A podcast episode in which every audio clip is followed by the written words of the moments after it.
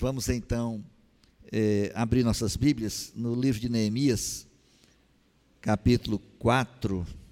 Bom, vamos ler Neemias capítulo 4, é, então, certo? É, tendo Sambalá, vocês estão com o livro aberto já em Neemias capítulo 4? Então vamos lá. Tendo Sambalá ouvido que edificávamos o muro, ardeu em ira e se indignou muito e escarneceu dos judeus. Então falou na presença de seus irmãos e do exército de Samaria e disse: Que fazem estes fracos judeus? Permitisse-lhes isso? Sacrificarão, darão cabo da obra num só dia? Renascerão acaso dos, dos montões de pó as pedras que foram queimadas? Estava com ele Tobias o Amonita e disse: Ainda que edifiquem, vindo uma raposa derribará o seu muro de pedra. Ouve, ó nosso Deus, pois estamos sendo desprezados.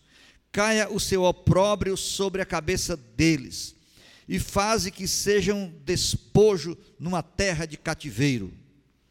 Não lhes encubras a iniquidade, e não se risque diante de ti o seu pecado pois te provocaram a ira na presença dos que edificavam. Assim edificamos o muro, e todo o muro se fechou até a metade de sua altura, porque o povo tinha ânimo para trabalhar. Mas ouvindo Sambalá, Tobias, os arábios, os amonitas, os asdoditas, que a reparação dos muros de Jerusalém ia avante, e que já se começavam a fechar-lhe as brechas, ficaram sobremodo irados. Ajuntaram-se todos de comum acordo para virem atacar Jerusalém e suscitar confusão ali. Porém, nós oramos ao nosso Deus e, como proteção, pusemos guarda contra eles de dia e de noite. Então disse Judá: Já desfaleceram as forças dos carregadores, e os escombros são muitos de maneira que não podemos edificar o muro. Disseram, porém, os seus, os nossos inimigos: nada saberão disto, nem verão, até que entremos no meio deles e os matemos. Assim faremos cessar a obra. Quando os judeus que habitavam na vizinhança deles dez vezes nos disseram: de todos os lugares onde moram subirão contra nós. Então pus o povo por famílias nos lugares baixos e abertos, por detrás do muro, com as suas espadas e as suas lanças e os seus arcos. Inspecionei, dispus-me e disse aos nobres, aos magistrados e ao resto do povo: Não os temais. Lembrai-vos do Senhor, grande e temível, e pelejai pelos vossos irmãos, no, vossos filhos, vossas filhas, vossa mulher e vossa casa. Sucedeu que, ouvindo os nossos inimigos, que já o sabíamos, que Deus tinha frustrado o desígnio deles, voltamos todos ao muro, cada um a sua obra. Daquele dia em diante, metade dos meus moços trabalhavam na obra e a outra metade empunhava lanças, escudos, arcos e couraças. E os chefes estavam por detrás de toda a casa de Judá. Os carregadores que por si mesmos tomavam as cargas, cada um com uma das mãos fazia a obra e com a outra segurava a arma. Os edificadores, cada um trazia a sua espada à cinta, e assim edificavam o que tocava a trombeta estava junto de mim. Disse eu aos nobres, aos magistrados e ao resto do povo: Grande e extensa é a obra, e nós estamos no muro muito separados, longe uns dos outros. No lugar em que ouvirdes o som da trombeta, para ali, é, no lugar, para ali acorrei a ter conosco. O nosso Deus pelejará por nós. Assim trabalhávamos na obra. E metade empunhava as lanças, desde o raiar do dia até o sair das estrelas. Também nesse mesmo tempo, disse eu ao povo: cada um com o seu moço, fique em Jerusalém, para que de noite nos sirvam de guarda e de dia trabalhem. Nem eu, nem meus irmãos, nem meus moços, nem os homens que guarda, da guarda que me seguiam, largávamos as nossas vestes. Cada um se deitava com as armas à sua direita. Meus irmãos, é, o livro de Neemias retrata, descreve um episódio marcante na história do povo de Deus do Antigo Testamento. É, Israel tinha sido, Judá tinha sido levado cativo no ano 585 a.C., e eles passaram 70 anos no cativeiro. Tudo foi desmantelado. Né? Os líderes, as, o, a, a, nobreza, a, a elite intelectual do país, foi todo mundo arrastado, acorrentado para a Babilônia. E lá, durante 70 anos, eles viveram o inferno do cativeiro. Enquanto isso, em Judá, é, a, a, o templo destruído, Jerusalém é, em ruínas, ficou apenas o resto do povo, povo pobre, sem meios de desenvolver a história do povo de Deus. Entretanto, Deus tinha dito que depois de 70 anos, ele visitaria o seu povo para libertá-los do cativeiro e levá-los de volta. Foi o que aconteceu. No primeiro ano do rei Ciro, é, rei da Pérsia, é, ele assinou um decreto é, liberando os judeus para retornarem e reconstruir o templo de Jerusalém. Então, ele, foi assim que eles fizeram. Mas, mais ou menos 100 anos depois, é, o que acontece é que é, houve um pequeno avanço no começo, alguns avanços e depois grandes retrocessos. Então, nos dias de Neemias, é, tinha havido um retrocesso. Todo aquele projeto entusiasmador dos dias de, é, de Zorobabel, que eles voltaram para reconstruir, estava é, tinha, tinha dado para trás. Né? Muita oposição, muita dificuldade. O próprio é, rei da Pérsia havia assinado um decreto é, para suspender toda a obra de restauração do templo, etc. E um dia Neemias está em, lá no seu serviço, ele era é, um alto ministro do rei, um alto funcionário do palácio, ele era aquele que servia o, o vinho ao rei, experimentava, né, cuidava da segurança do rei. Ele recebe um relatório profundamente desanimador é, a respeito da situação atual de Jerusalém. Jerusalém estava devastada, os muros caídos, tudo arruinado. Neemias vivera, ele nasceu no cativeiro, ele não conhecia, não conhecia até então pessoalmente Jerusalém. E ele vivera até aquele momento a vida normal de um judeu da diáspora. Ele prosperou, ele, ele fez fortuna, ele fez carreira política, ele era um homem de, de, de raríssimo prestígio, especialmente sendo um estrangeiro, um homem res, respeitabilíssimo na, no, no governo persa. Mas ele sentiu que no seu coração que ele não podia é, é, deixar de se comprometer com a reestruturação, com a restauração de Jerusalém. Então ele entrega, é, ele pede ao rei é, documento, licença, é, um prazo para ele ir lá e reerguer Jerusalém. Os judeus sabem o significado de Jerusalém para a história da redenção, para a história do povo de Deus. Por isso que eles amam tanto Jerusalém. Você vai no Antigo Testamento, aliás, Jerusalém é reivindicada também pelos árabes. E há um detalhe interessante: Jerusalém é citada 800 vezes na Bíblia. E não é citada uma vez sequer no Alcorão. Então, Jerusalém é de fato dos judeus.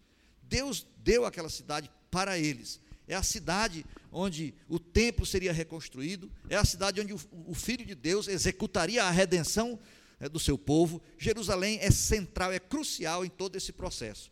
Então, Neemias vislumbrou essa possibilidade. Só que Neemias ele não era uma pessoa romântica. Ele, é, é ele, não, é, ele, ele sabia a dimensão, a magnitude de um projeto daquele. Então ele fez o quê? Ele se muniu de todas as, a, os recursos que ele podia ah, angariar para ir empreender esse empreendimento é, que Deus tinha colocado no coração dele, e ele fielmente agora, com sacrifício de sua própria carreira política, ele ia é, então liderar a reconstrução dos muros de Jerusalém, da cidade de Jerusalém de resto.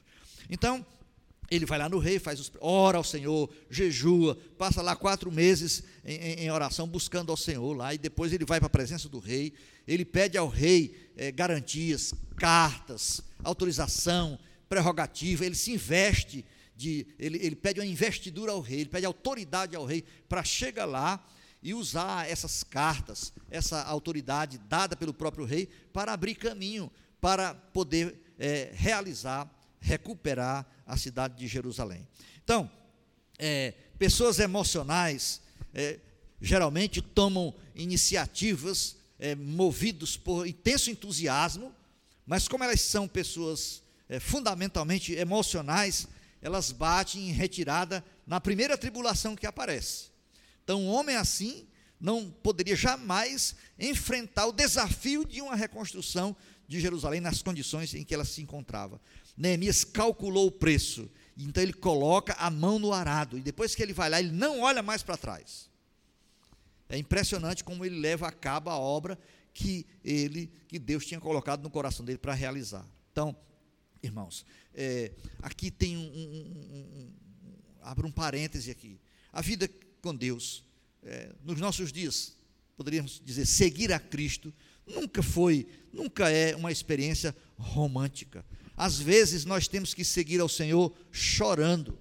Neemias viveu num tempo em que, para é, refazer a caminhada do povo de Deus, para é, restaurar a glória do povo de Deus, para recuperar o coração do povo de Deus, só poderia, era uma tarefa que só poderia ser enfrentada com sangue, suor e lágrimas.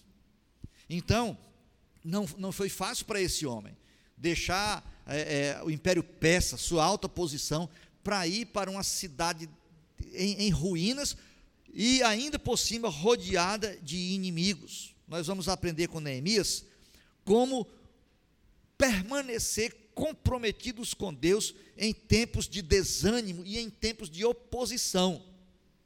Porque quando a gente começa a carreira cristã, muita gente tem a ideia de que é, a, carreira, a, vida cristã é, um, é um, um navegar por cima das ondas, é surfar na alegria, na paz, no prazer.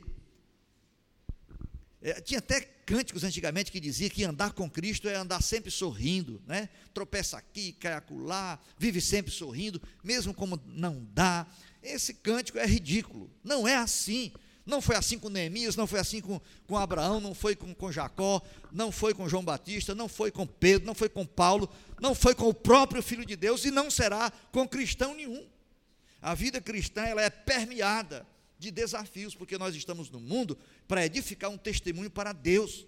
Então nós haveremos de é, passar por tempos em que essa tarefa de edificar a nossa vida para o Senhor, nosso lar para o Senhor, a igreja do Senhor, a, enfim, haverá um tempo em que essa tarefa terá que ser feita em meio ao desânimo e em meio a terríveis oposições. Nós temos inimigos colossais fora de nós e dentro de nós, querendo é, disputando a nossa lealdade, querendo capturar nossas afeições e nos impedir de servir ao Senhor. Neemias vai para lá e ele vai enfrentar obstáculos terríveis.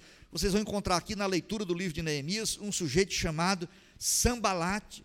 Ele está lá em Jerusalém, ele é, é um homem poderoso, ele está nos arredores de Jerusalém. Havia ali algum, algumas cidades, estado ali, governadas, uma por Sambalate, outra por Tobias, outra por Gesem, e eram pequenos reinos, vamos dizer assim, cidades muito fortes. Esses homens eram politicamente muito fortes, eles tinham a unção do próprio império também. Eles eram pessoas designadas pelo império também para governar aquela região ali. E eles foram responsáveis pela, pela situação de Jerusalém nos dias de Neemias. Eles eram inimigos figadais de Jerusalém. Jerusalém eles eh, não podia ser reedificada. Eles não queriam, não atendia aos propósitos deles. Então, esse tambalate, esse sambalate, aliás, você vai encontrar ele ardendo em ira no caminho de Neemias. Ele não é apenas alguém que não vai cooperar com Neemias. Ele não é apenas alguém que vai torcer secretamente contra o empreendimento. Não, ele vai ser profundamente ativo, ele não será um mero espectador. Então ele está lá ardendo em ira. E completamente indignado e escarnecendo dos judeus. Irmãos, isso aqui é, é, é, é, é o inimigo é, gratuito na vida do, do crente. É, se Neemias tivesse ficado lá na Babilônia, desfrutando os, o, as benesses que o seu cargo lhe, lhe proporcionava, ele nunca teria enfrentado isso. ele nunca teria enfrentado isso. Né? Ah, ninguém atira pedra em árvore que não dá fruto. Uma, uma, vez um filósofo passou e viu lá um, um, um, monte de lixo no pé do muro e uma latinha. Essa latinha, né? De refrigerante e tal.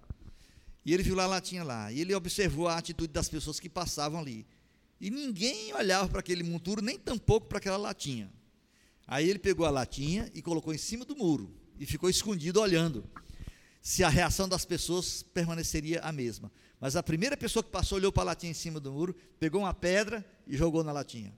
Enquanto a latinha estava lá no pé do muro, no meio do monturo, ninguém atirava pedra nela. Mas quando ela chegou lá em cima, no muro, se destacou, então é, levantou-se logo alguém para atirar uma pedra nela. É assim mesmo, é assim mesmo.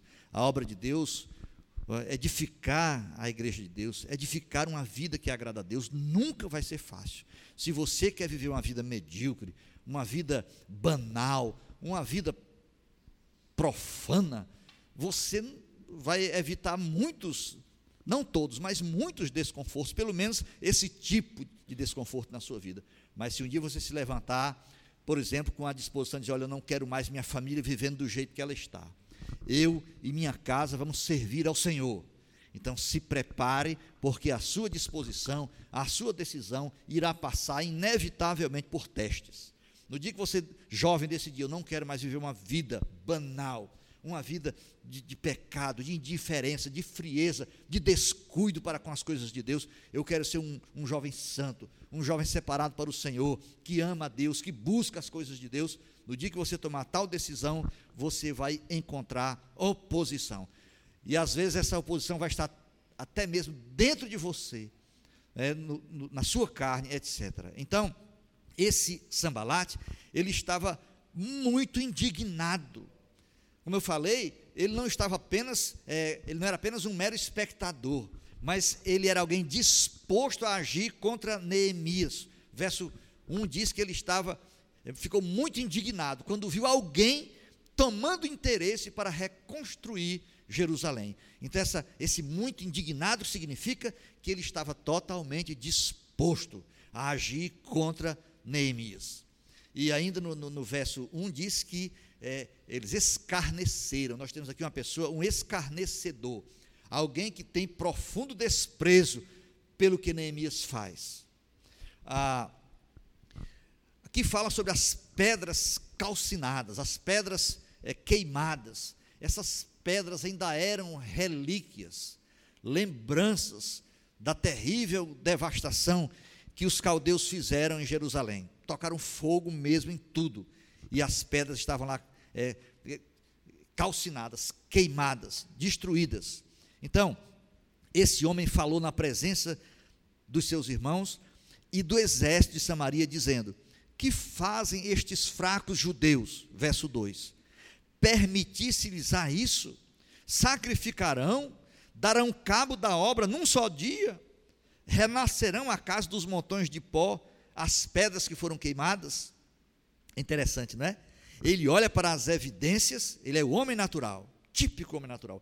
Ele olha para as evidências, ele olha para Neemias com seu pequeno séquito, querendo reconstruir Jerusalém, e ele olha para as possibilidades, ele olha para a situação da cidade e só vê muros caídos, urtigas no, no, nos escombros e pedras calcinadas, queimadas.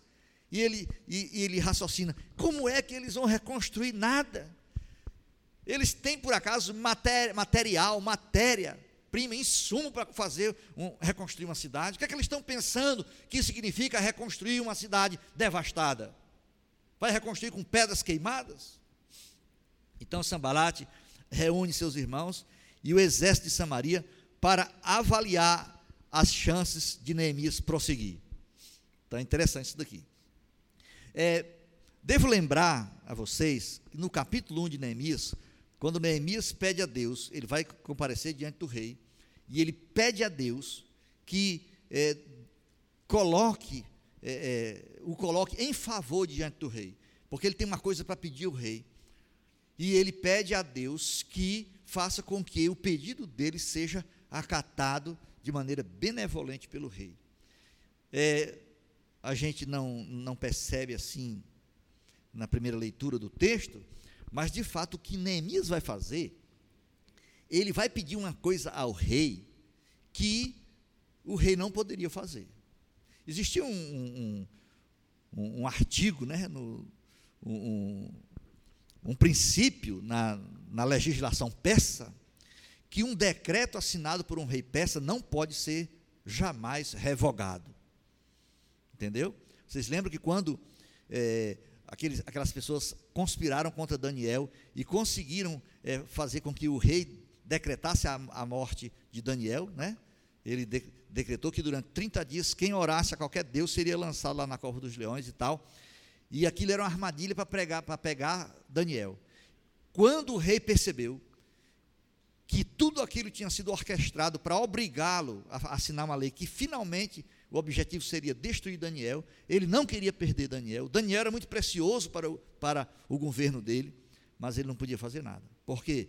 Porque os nobres, as pessoas que planejaram a ruína de Daniel, foram muito rápidas em lembrar: ó oh, rei, lembra-te que eh, nenhum mandato, nenhum edito de um rei persa pode jamais ser revogado. Pois bem, nos dias de Zorobabel, eh, o, o rei da Pérsia tinha assinado um decreto mandando suspender imediatamente toda a tentativa de reconstruir o templo, justamente porque esses inimigos levantaram mentiras é, a respeito das intenções que os judeus tinham em reconstruir Jerusalém, alegando que eles estavam, de fato, era preparando um levante contra o rei. Como Jerusalém era uma, uma, cidade que tinha é, esse histórico assim, né, de nunca é, se submeter a, a, a, exércitos invasores, mas lutar pela liberdade e tal, então o rei achou por bem assinar um decreto suspendendo tudo aquilo.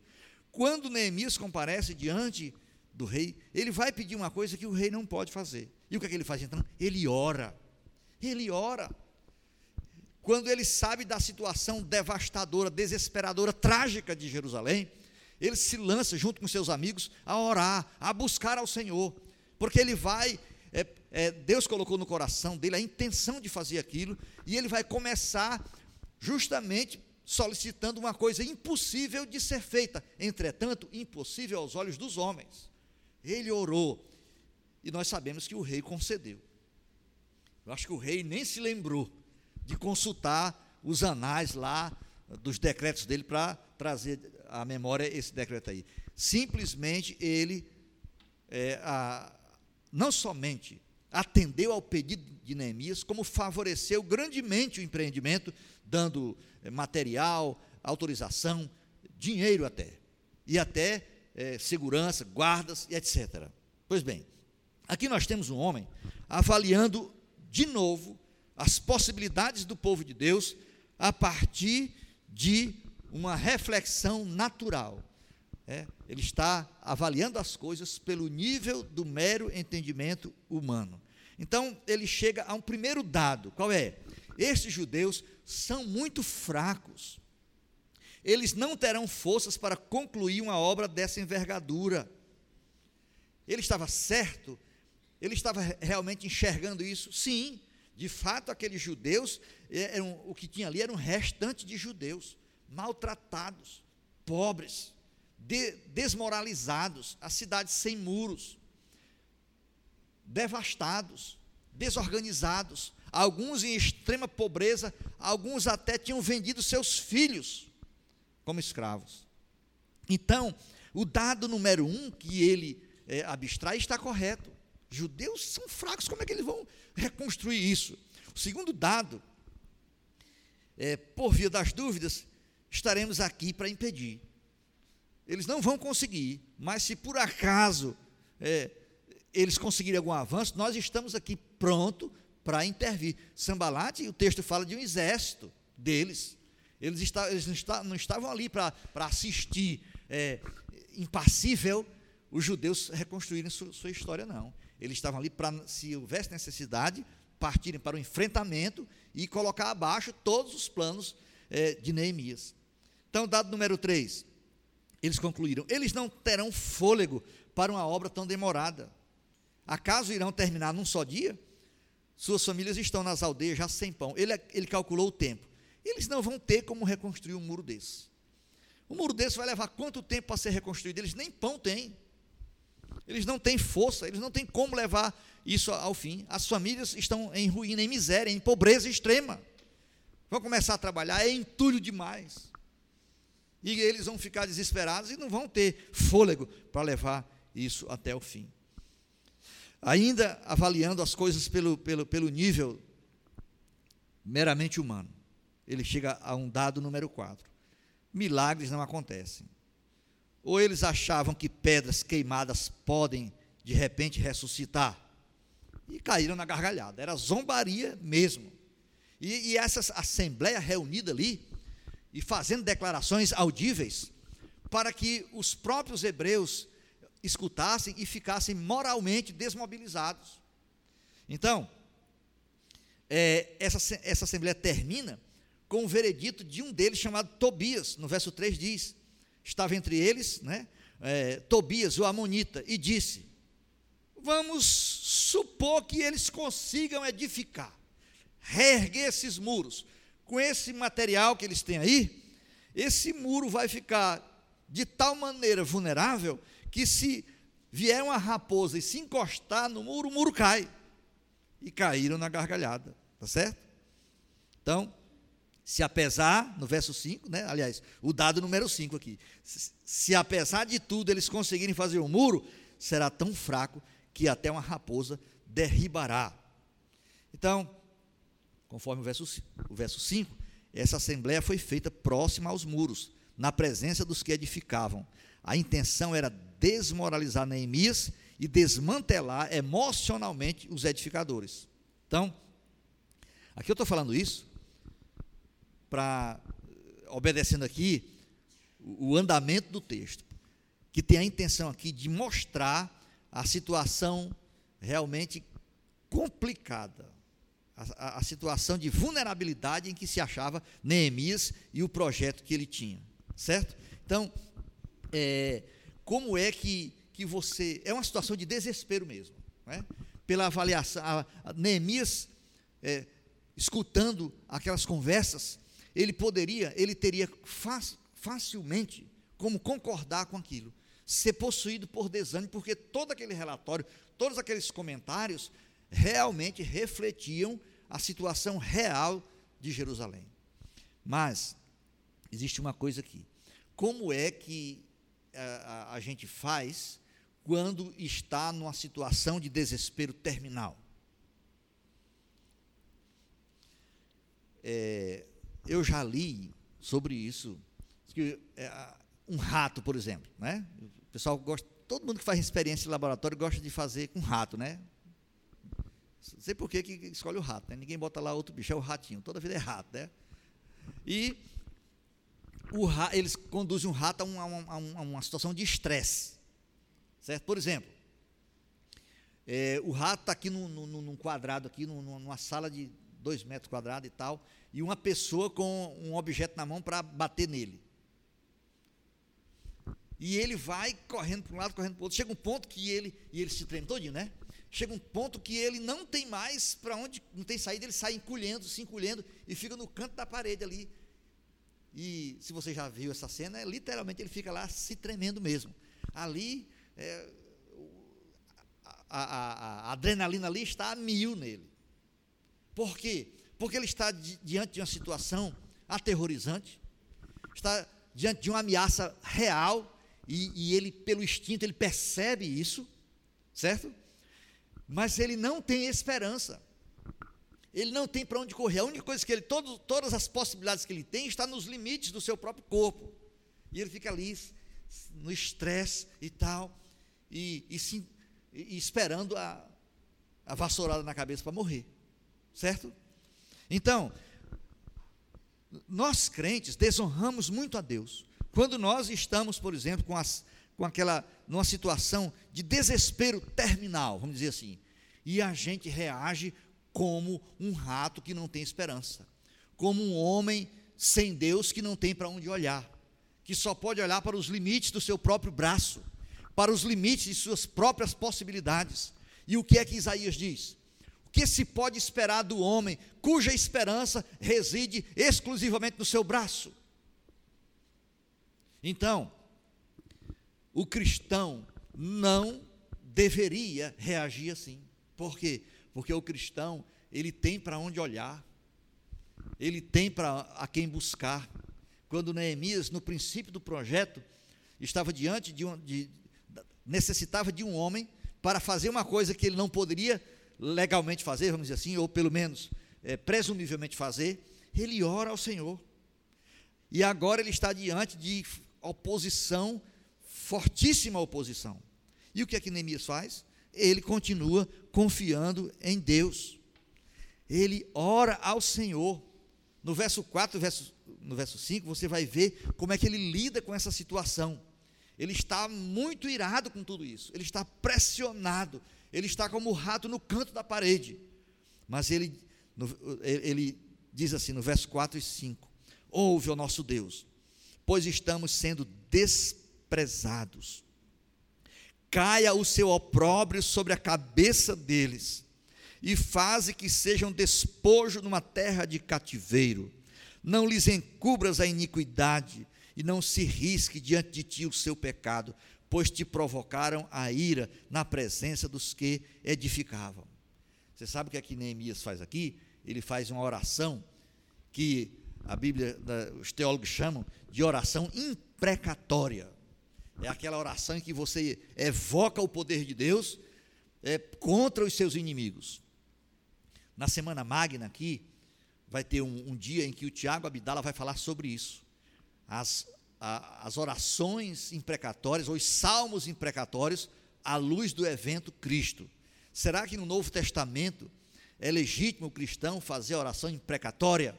Vou deixar a resposta para a Semana Magna, tá certo? Pois bem, mas ele faz aqui uma oração imprecatória.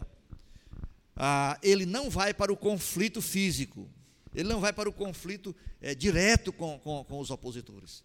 Ele coloca Deus, ele entrega a sua, a sua luta a Deus. Ele não saiu da Babilônia para edificar um projeto pessoal. Neemias não precisaria sair lá da, da, da capital da Pérsia para ir para uma cidade arruinada, é, pensando em obter nisso alguma vantagem pessoal. Pelo contrário, do ponto de vista pessoal, só havia desvantagem nessa decisão. Como falei, ele estava muito bem situado lá. Aliás, milhares de judeus que foram para a Babilônia em cativeiro e que se deram muito bem lá, nunca mais retornaram. Nunca mais permitiram Deus tocar no coração deles para eles voltarem. Então Neemias fez isso às custas de renúncia. Ele não estava ali para construir algo para, para ele próprio. Ele foi ali para reedificar ah, aquela cidade tão crucial para o povo de Deus. Ele estava ali a serviço de Deus. Tá certo? Desde o começo que ele banhou esse projeto com oração. Desde o começo ele entrou ali de joelhos. Então ele vai para a presença de Deus. E essa oração imprecatória, a primeira coisa que ela faz, ela evita o escândalo de um conflito. Às vezes, no lugar da gente orar, a gente vai para o conflito. No lugar da gente entregar, entregar a situação na mão de Deus, a gente vai resolver com a força do nosso braço. E nós geramos o que?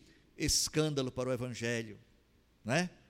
É, hoje em dia, num tempo de redes sociais, onde as pessoas colocam tudo que querem lá, você vê muito isso. Cristãos carnais, resolvendo conflitos eclesiásticos em páginas é, de, de, das mídias sociais. O que é que isso produz?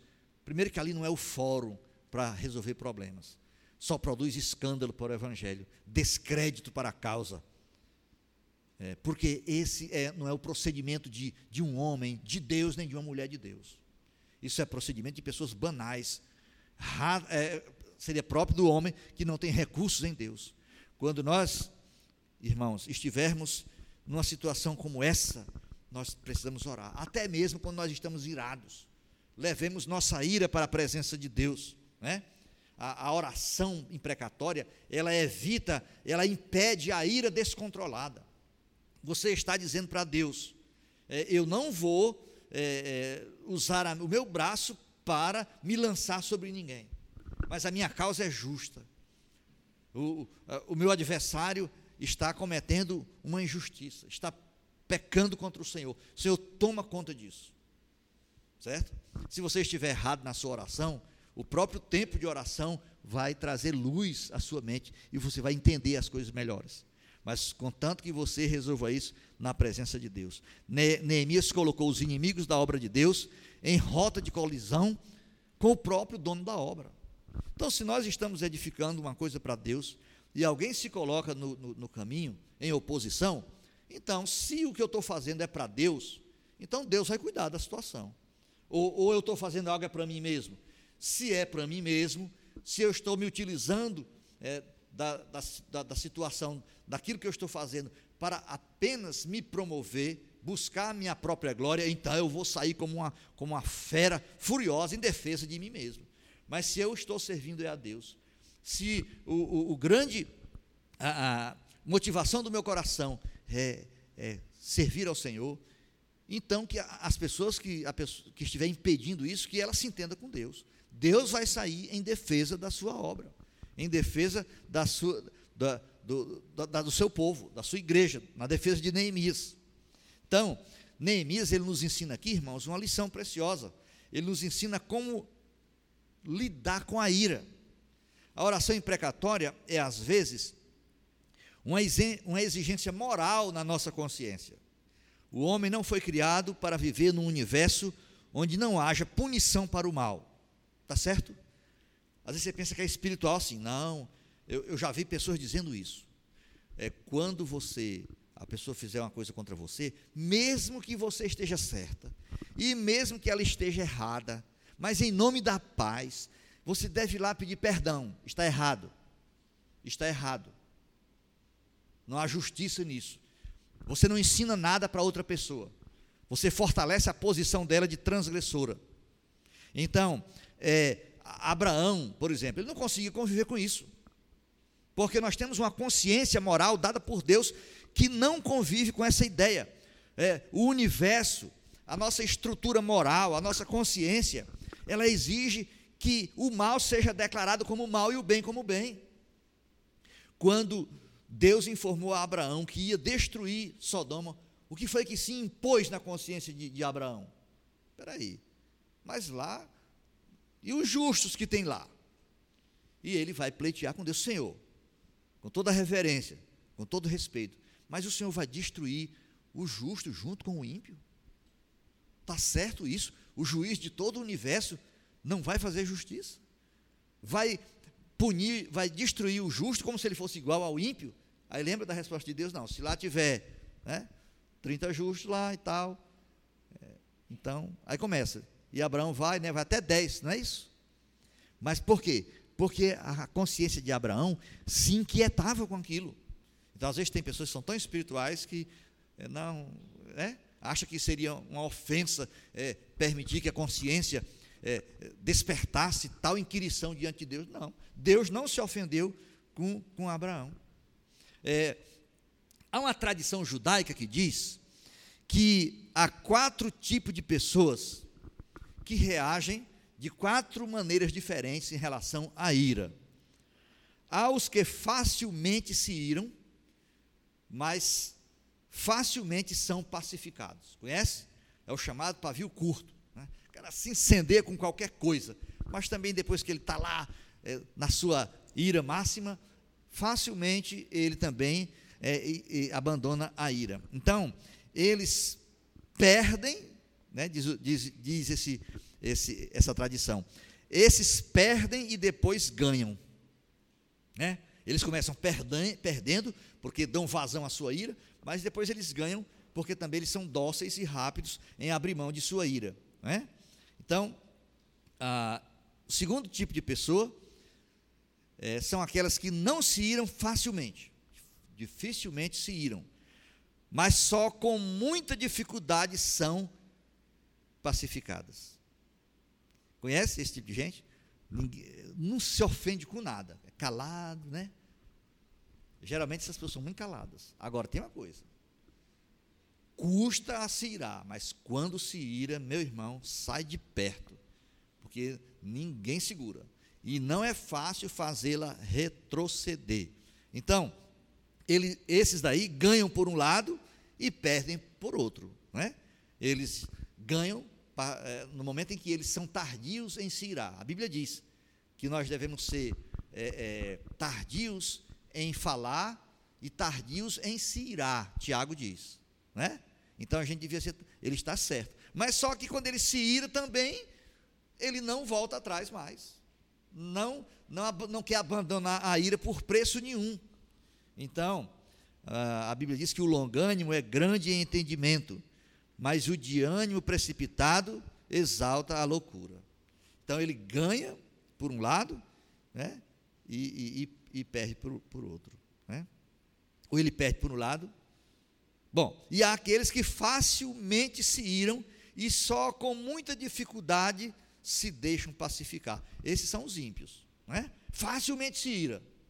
E depois que se ira, é difícil de ser pacificado. Esses são os ímpios. Eles perdem dos dois lados. Tá certo? Então, em toda essa pressão, em toda essa situação que envolve Neemias, é, há um perigo muito grande aqui. É o perigo, irmãos, do, do desmoronamento interior. Nós estamos eh, tratando de um, de, de um personagem que é, está vivendo em altíssima tensão. Ele está é, tendo todo o seu equilíbrio interior desafiado. E aqui é onde entra o segredo de Neemias que é um modelo para nós cristãos buscarmos tal maturidade. O nosso, o, a gente só se perde quando a gente perde o equilíbrio interior. Tá certo? E pelas promessas de Deus, pelo Espírito que habita em nós, nós temos todos os meios. É legítimo esperar que todo cristão é, alcance a maturidade, ao ponto de ele poder manter-se em equilíbrio, mesmo quando o mundo em volta dele parece com um mar agitado, espumando dificuldades para todos os lados. É, vocês lembram de Jesus diante de Pilatos? Jesus estava há, horas sem dormir, enfrentando acusações, açoites terríveis, né? É, sendo humilhado, é, enfim, desmoralizado, e ele estava lá diante de Pilatos. Pilatos estava lá, um homem vestido de grande autoridade, era o procurador romano da Judéia, isso não era pouca coisa. Mas quando você vai lendo ali João capítulo 20 e tal, e você vai vendo todo o relato da crucificação, há uma pessoa ali que não está em paz. Há uma pessoa ali interiormente profundamente perturbada, mas não é Jesus, é Pilatos. Ele fica incomodado. Mas esse homem não fez mal algum. E a mulher dele manda um recado: por favor, não te envolvas na causa deste justo. E Pilatos está querendo se sair da situação a todo momento. E Jesus está lá, calado. Jesus moribundo. O mundo né, ao, seu, ao seu redor se, se decompondo. Ira, ele olha para a multidão e vê a ira na face daqueles líderes judaicos e do próprio povo incitado por seus líderes ao ódio. Que caia sobre nós e sobre os nossos filhos o sangue dele. Crucifica-o, solta Barrabás, que era um bandido. E Jesus estava lá, em completa serenidade interior. Paulo, quando ia prisioneiro para Roma, no navio, quando chegou perto da ilha de Malta, ali próximo da Itália, houve uma tempestade e o navio se despedaçou. Havia 200, mais de 200 pessoas no navio. Todo mundo caiu em desespero, querendo se matar, ficaram sem comer não sei quantos dias. E Paulo, em nenhum momento, ele perdeu o seu equilíbrio interior. Ele reúne todo mundo e diz: olha, o Deus, o anjo do Deus a quem eu sirvo, me apareceu nesta noite e disse que ninguém aqui vai perecer comam todos e vamos é, prosseguir, porque Deus vai nos preservar. Entendeu? Então, é, os judeus que estavam envolvidos com Neemias, especialmente aqueles que moravam ali nos arredores de, de Jerusalém, ouviam as conversas de Sambalat, de Tobias, as assembleias deles, e chegaram, é, no verso é, 10 e 12, ele vai, chegam para Neemias e dizem: é, então disse Judá, as pessoas de Judá, já desfaleceram as forças dos carregadores, os escombros são muitos, de maneira que não podemos edificar o muro. quando os judeus que habitavam na vizinhança deles dez vezes nos disseram: de todos os lugares onde moram subirão contra nós. Já pensou? Você já está rodeado de imensas impossibilidades. E chegam pessoas do seu próprio povo, gente do, do seu time, e chegam e dizem: olha, estão se arregimentando de todos os lugares para virem sobre nós. Os escombros são muitos.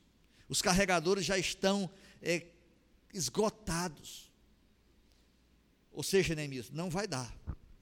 É. Fico imaginando a quantidade de escombros de, de Jerusalém. Quando, no passado, aqui onde é o nosso prédio aqui, da escola Charles Spurgeon aqui, era, era uma casa.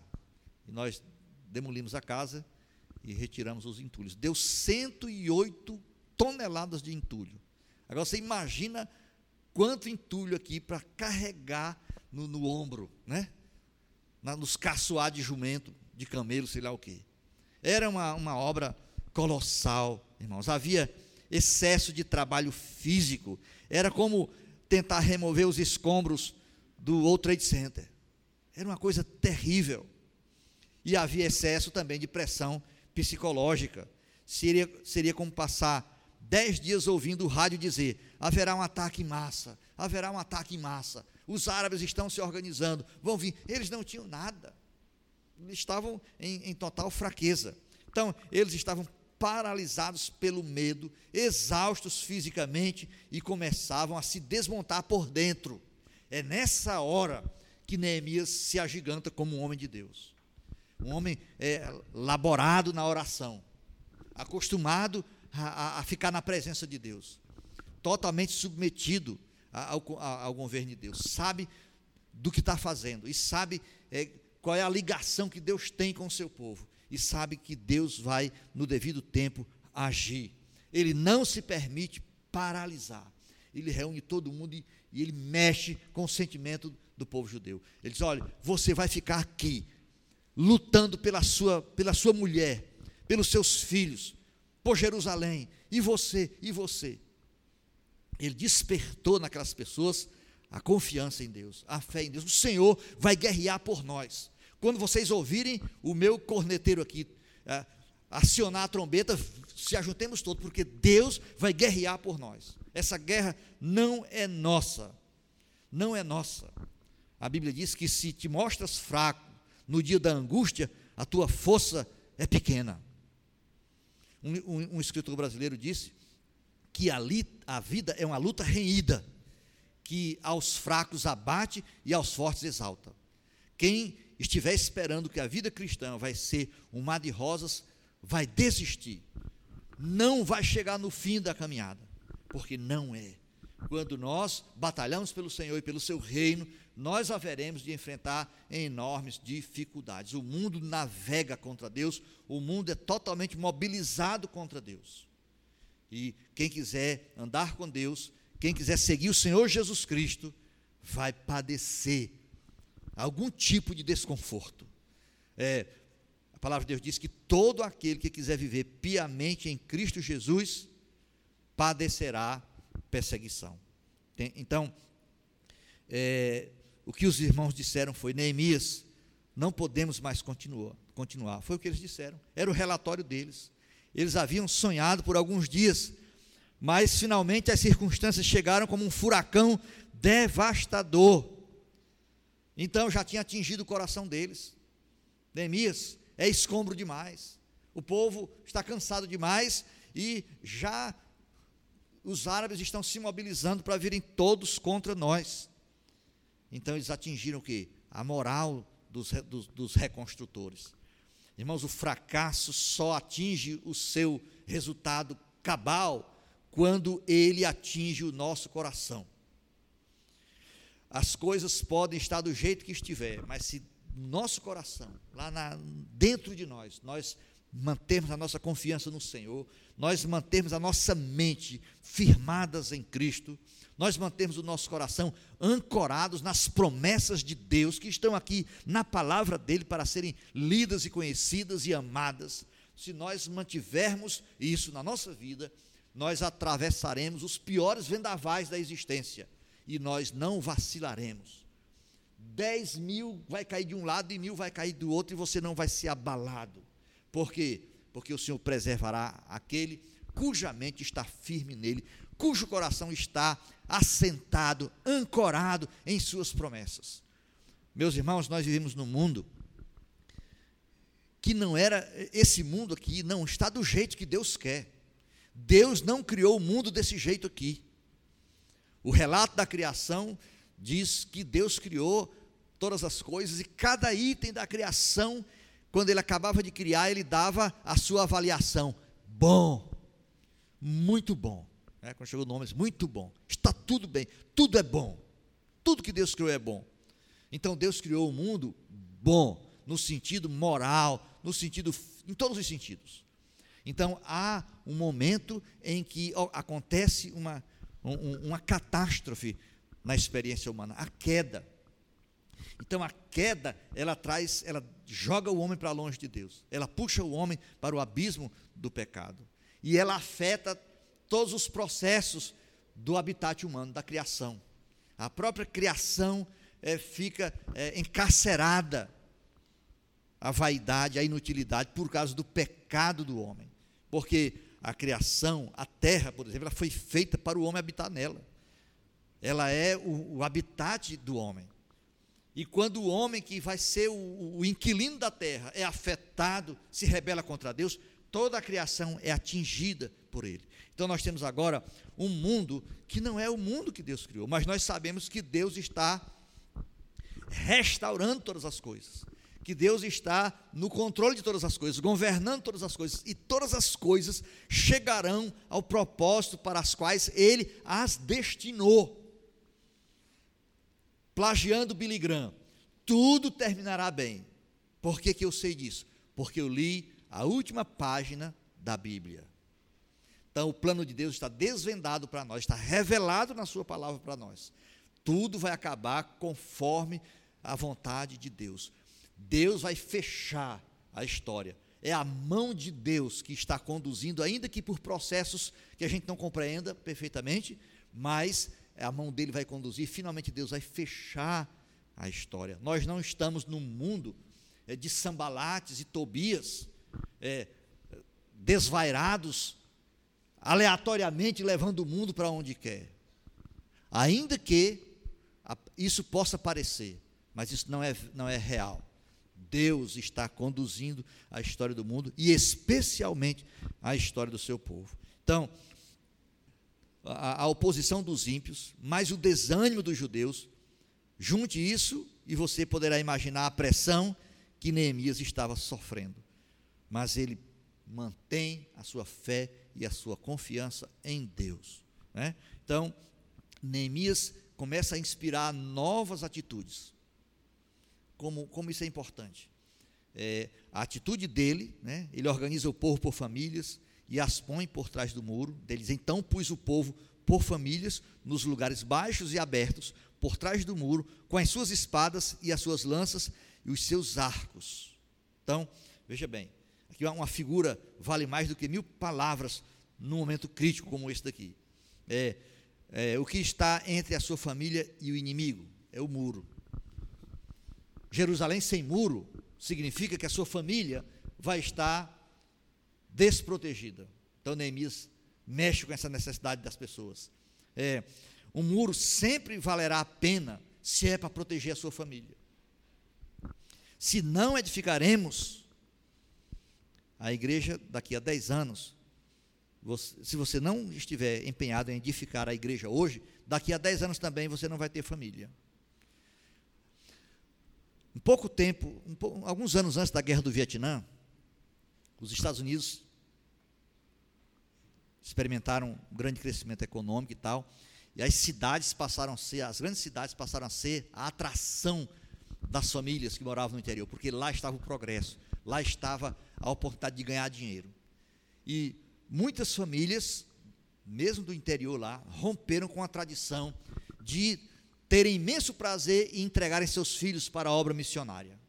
Então caiu drasticamente ah, o número de pessoas vocacionadas para pregar o evangelho outro, entre outros povos. Por quê? Porque as famílias agora estavam direcionando os filhos para a, a secularização que estava chegando em, a, em passos alarmantes, o progresso, a riqueza. Então, esse passou a ser o alvo. O que aconteceu foi que, dentro de alguns anos, é, houve um, um ponto na curva a guerra do Vietnã. Aqueles jovens que foram negados para os campos missionários, treinados para ganhar dinheiro, eles agora tiveram que ser dados para a guerra do Vietnã. Uma guerra sem sentido, uma guerra sem banal, que destruiu milhares, até hoje nos Estados Unidos tem é, é, o trauma daquela guerra. Entendeu? Então, quando nós não edificamos o povo de Deus, quando nós não edificamos a obra de Deus, quando nós não edificamos a igreja de Deus, nós contribuímos para o mundo piorar, para o mundo ir mais para longe de Deus.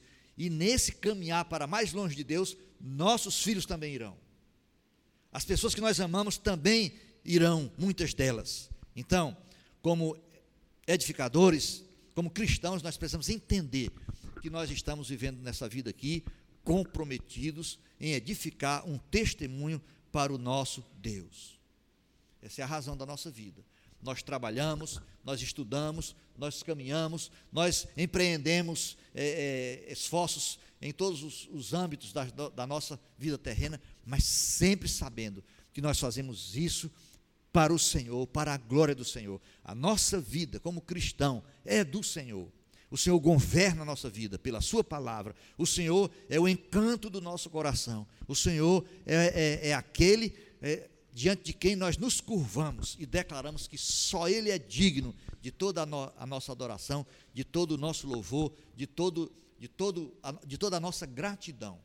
Nós, nós não. Quando, a, a vida para o cristão, meu irmão, não é uma questão de, de ganhar dinheiro, não é uma questão de, de sobreviver a vida para o cristão é uma questão de servir ao Senhor. Claro que nós não somos românticos.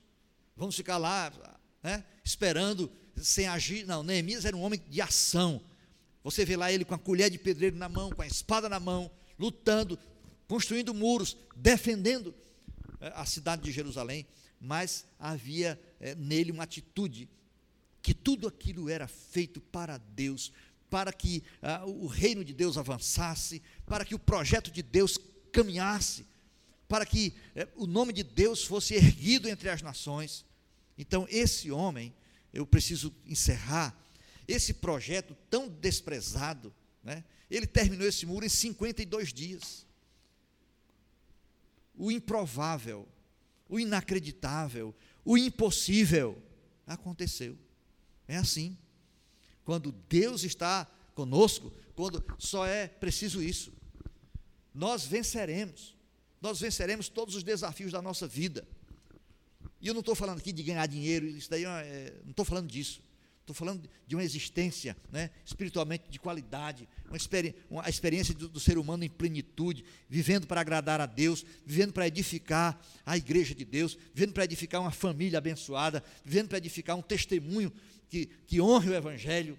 Enfim, o Senhor Jesus Cristo, quando ele subiu na cruz do Calvário, ele o fez para comprar um povo para si, o povo que Deus amou e que estava perdido e que precisava ser resgatado, comprado pelo sangue dele. Ele foi lá e pagou o preço por nós. Ele nos comprou com um preço é, precioso demais, sua vida derramada na cruz do Calvário.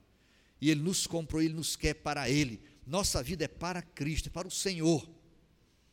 Nós enfrentaremos muita dificuldade para mantermos de pé essa visão de que eu viverei para o Senhor, eu servirei ao Senhor, eu e a minha casa serviremos ao Senhor.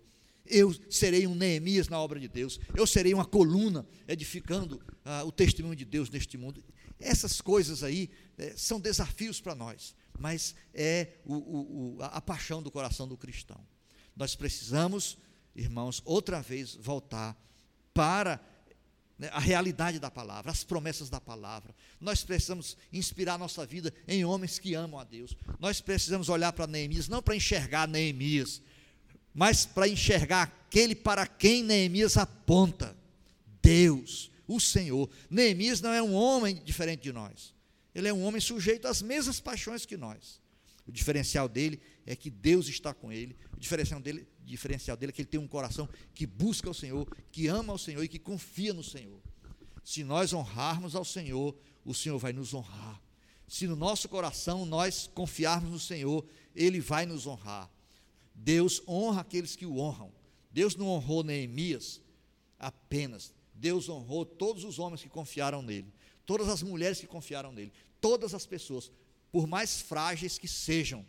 É, Deus abençoou projetos impossíveis, como foi o caso de Neemias aqui. Deus é conosco, porque Cristo subiu à cruz do Calvário e apazigou a nossa relação com Deus. Deus não está mais irado conosco. Deus, é, Ele está, é, nós somos amigos de Deus agora por causa da obra de Cristo. E a obra de Cristo hoje, e a obra da igreja hoje é o que?